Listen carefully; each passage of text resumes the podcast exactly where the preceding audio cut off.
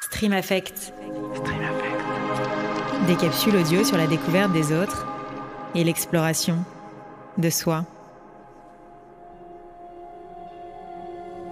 La compassion, c'est une motivation, c'est-à-dire qu'on a une sensibilité à la souffrance des gens qui nous entourent, également des animaux. Et cette motivation, elle s'ancre dans une motivation liée au fait que nous sommes des mammifères. Notre survie s'est installée autour de notre capacité à s'entraider. Donc nous avons pu nous soigner les uns les autres, nous apporter de l'aide, nourrir les petits et progressivement les personnes malades et les plus âgées cette compassion, cette capacité à être sensible à la souffrance des autres, bah, a été vraiment quelque chose de, central dans l'évolution de l'humanité. Euh, et donc il y a une part il y a aussi quelque chose d'acquis, puisque euh, lorsqu'on fait l'expérience d'aider les autres, on en retire une satisfaction, une joie, la joie de la compassion. Et cette joie, elle va venir renforcer cette motivation qu'on peut avoir à aider les autres et aussi à s'aider soi-même lorsqu'on est en difficulté. La compassion, c'est quelque chose qui peut être orienté vers soi lorsqu'on a des difficultés. En général, le premier réflexe, ça peut être d'être en colère, de s'en vouloir. On peut euh, se parler dans notre tête de façon parfois assez dure on peut avoir des, une petite voix qui vient nous dire des choses pas sympas. Et le, le fait de, de, pouvoir activer cette motivation à la compassion envers soi-même, ce qu'on appelle l'autocompassion, ça va venir apporter une sorte de restauration, ça va venir euh, nous réconforter nous-mêmes et euh, nous permettre de plus facilement traverser euh, des moments difficiles, les moments d'épreuve qu'on a tous dans, dans notre vie. Cette euh, autocompassion s'appuie sur trois choses. Elle s'appuie sur notre capacité à être présent dans le moment actuel, le fait de pouvoir être connecté à notre propre souffrance pour dire oh là, je suis en train de vivre un moment un peu difficile là. Ça s'appuie aussi sur notre capacité à être connecté à l'humanité tout entière, en quelque sorte, à pouvoir garder à l'esprit qu'on n'est pas les seuls à souffrir et que ça arrive à tout le monde d'oublier ses clés, concrètement. Ça arrive à tout le monde de, rater un examen ou quelque chose d'important. Et le fait de pouvoir euh, être gentil avec nous-mêmes dans ces moments-là, c'est aussi quelque chose qui est protecteur. Un nombre euh, extrêmement croissant d'études montrent que l'autocompassion, c'est vraiment quelque chose de bénéfique dans la gestion psychologique euh, des émotions difficiles. Et ça peut paraître étonnant. Parfois, il y a des gens qui me disent, mais vraiment, on a le droit d'être gentil avec soi-même. Oui, on a le droit d'être sympa avec soi-même, euh, tout comme on l'est avec les autres. C'est souvent plus facile d'être sympa avec nos amis, avec des gens qu'on estime ou qu'on apprécie qu'avec nous-mêmes. La compassion, c'est quelque chose qui s'apprend. L'autocompassion aussi, si vous n'en avez pas beaucoup, si vous êtes plutôt avec vous-même, ben, sachez que vous pouvez apprendre à être sympa avec vous-même.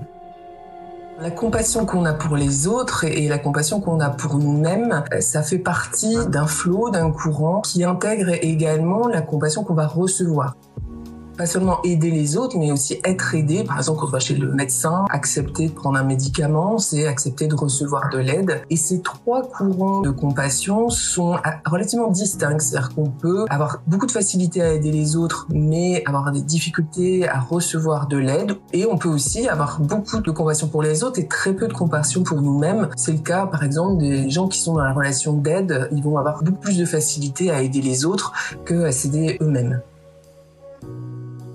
On est plus familier du terme empathie dans la culture francophone et on a tendance à penser à la compassion comme souffrir avec l'autre, alors qu'en réalité c'est plutôt être présent à la souffrance de l'autre et il y a quelque chose de très actif dans le terme de, compassion, surtout dans la culture anglo-saxonne qui aujourd'hui propulse ce terme de compassion pour vraiment recentrer toutes les approches de soins sur une souffrance, sur une, une compréhension globale de la souffrance. Donc cette empathie, du coup on a un peu tendance à confondre avec la compassion, elle est bien différente dans le sens où l'empathie, c'est une capacité à comprendre le vécu de l'autre. Elle permet bien sûr de se mettre à la place de l'autre d'un point de vue émotionnel, mais aussi d'un point de vue d'une compréhension intellectuelle. La compassion, elle s'appuie sur l'empathie, bien sûr, parce que ça aide de comprendre ce que l'autre vit, mais elle va plus loin dans le sens où elle va vraiment être une action d'aider l'autre et parfois elle peut être complètement indépendante de, de l'empathie. Par exemple, un sauveteur qui va intervenir sur une situation d'effondrement d'un bâtiment ou d'incendie, Il n'a pas forcément besoin de comprendre le vécu de la personne, il a juste besoin de comprendre la situation dans laquelle elle est et le danger qui menace et il va mettre en place des stratégies qui sont pas forcément des stratégies d'empathie. Donc l'empathie et la compassion, ça se ressemble, mais c'est d'un côté une motivation pour la compassion et de l'autre une compétence pour l'empathie et les deux vont très bien ensemble et très souvent euh, s'entraident l'une l'autre. Une personne peut avoir de la compassion, peut avoir envie d'avoir de la compassion, mais va pas toujours être perçue comme telle. Un des comportements typiques de quelqu'un qui a de la compassion, ça va être l'écoute. La personne qui est entendue va se sentir souvent soutenue, aidée émotionnellement. Finalement, c'est pas si simple que ça d'écouter et d'être perçu comme quelqu'un qui écoute. Par exemple, le fait d'avoir son téléphone dans la main ou sur la table, c'est quelque chose qui va faire qu'on va être perçu par l'autre comme moins compassionné, dans une écoute moins authentique. Et donc, c'est des petits gestes qui peuvent paraître anodins, mais le fait, par exemple, de mettre son téléphone dans sa poche quand on écoute quelqu'un, eh ben, ça va faire que l'autre va se sentir plus écouté. C'est pas si simple que ça de vraiment écouter quelqu'un dans une discussion au quotidien. Finalement, si on n'est pas attentif, l'autre va pas percevoir la compassion qu'on a l'intention de donner. Est-ce que c'est inné sur le plan sociétal? Je pense que c'est inné sur le plan biologique et sur le plan anthropologique de la constitution de notre humanité. Par contre, on est dans une société occidentale qui challenge énormément notre compassion, dans le sens où c'est une société qui est beaucoup plus basée sur la compétition. La compétition et la compassion, ce sont des motivations qui peuvent rentrer en conflit en quelque sorte. Donc il y a clairement quelque chose qui va freiner notre compassion, c'est les situations de compétition. C'est-à-dire que si on perçoit l'autre comme un ennemi qui veut prendre notre place, naturellement on va moins percevoir sa souffrance. L'un des premiers freins de la compassion, c'est le sentiment de ne pas avoir le temps. C'est-à-dire que si quelqu'un joue de la musique ou si on passe à côté de quelqu'un qui est en souffrance, même si on a envie de l'aider, si on n'a pas le temps, ben on va avoir tendance à passer outre et à se dépêcher d'arriver à notre rendez-vous. L'absence de disponibilité dans notre attention, c'est aussi quelque chose qui est vraiment frappant. Si un enfant à côté de nous nous appelle et qu'on est en train de regarder notre téléphone, ben on va peut-être avoir tendance à lui dire mais attends et on va mettre plus de temps à répondre à la demande, à la détresse d'un enfant, d'un collègue ou à une situation difficile parce qu'on n'a pas d'attention disponible. Donc ça, c'est des choses qui sont démontrées scientifiquement. Hein. Les deux premiers freins à la compassion, c'est le manque de temps et le manque de disponibilité attentionnelle.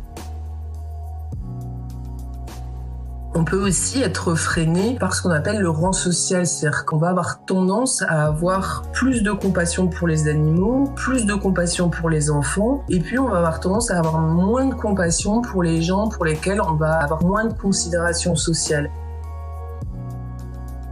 Par exemple, les gens en situation de précarité sociale vont être paradoxalement moins aidés dans des situations relationnelles et c'est un peu contre-intuitif, mais euh, c'est des choses qui sont démontrées par la recherche. On peut avoir tendance à associer la compassion à, une personnalité, mais ce serait un peu comme associer la sexualité à une personnalité. La compassion, c'est une motivation au même titre que la sexualité. C'est quelque chose qui est en chaque être humain et qui va se développer selon un contexte. On peut retrouver des comportements de compassion même chez des personnes qui ont des traits de personnalité psychopathiques. S'ils sont en capacité de percevoir la souffrance, alors ils vont avoir une motivation de compassion.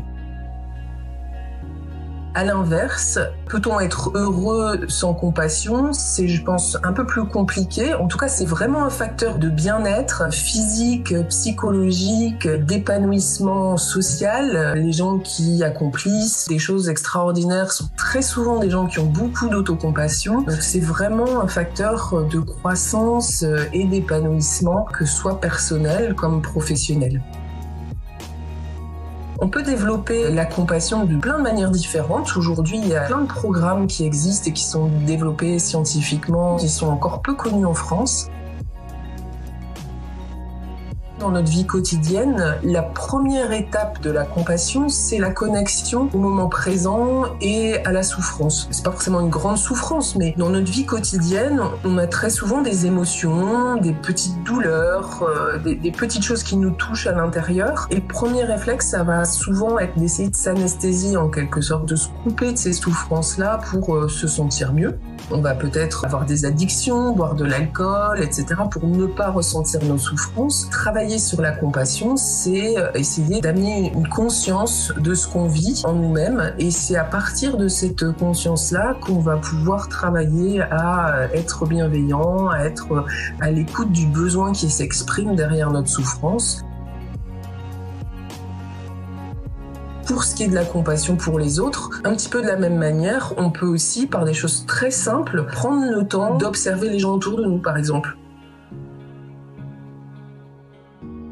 Personnellement, la compassion, ça a changé ma façon de regarder les gens dans la rue. C'est-à-dire qu'au lieu de regarder mes pieds quand je marche dans la rue, je fais consciemment l'effort de lever la tête et de regarder les gens qui sont autour de moi de façon imperceptible, ben, je reçois des petits sourires ou il y a des interactions qui se font plus facilement quand je fais la queue, euh, des petits moments de joie finalement, d'interaction positive qui euh, amènent aussi des émotions positives dans la journée. C'est pas euh, quelque chose d'extraordinaire, mais c'est des petites choses qui se tricotent au cours de la journée et qui font qu'à la fin de la journée, on se sent mieux, on se sent plus connecté à soi, plus connecté au monde dans lequel on vit. Je pense que mon histoire personnelle euh, m'a amené à la compassion parce que j'ai traversé des épisodes de dépression dans mon enfance et dans mon adolescence. Et un petit peu par hasard, j'ai lu un livre euh, à l'âge de 16 ans sur la compassion. L'histoire d'un homme qui était atteint du sida et euh, qui écrit un livre en phase terminale et qui explique comment la compassion l'aide au moment où il écrit ce livre à faire face à, à ses souffrances. Et ce livre m'a beaucoup marqué. Il m'a amené à commencer la méditation à l'âge de 16 ans et il m'a vraiment aidé à sortir sortir de ces épisodes de dépression qui étaient récurrents, euh, notamment en, développant une forme d'autocompassion, c'est-à-dire que dans les moments où j'étais plus déprimée, j'avais tendance à me déconnecter des autres, à m'isoler un peu à l'intérieur de moi-même, à être dur envers moi-même, et le fait de pouvoir accueillir ma propre souffrance, de pouvoir me parler avec gentillesse, ça m'a permis progressivement de sortir de ces boucles de déprime, me réconforter, reprendre confiance en moi, et ça m'a donné une force intérieure, euh, une sorte de rebond, une sorte de flexibilité intérieure qui m'a vraiment permis d'avancer différemment par rapport à mes émotions euh, difficiles.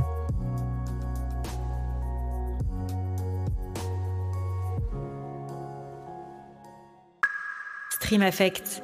Stream Affect. Des capsules audio sur la découverte des autres et l'exploration de soi.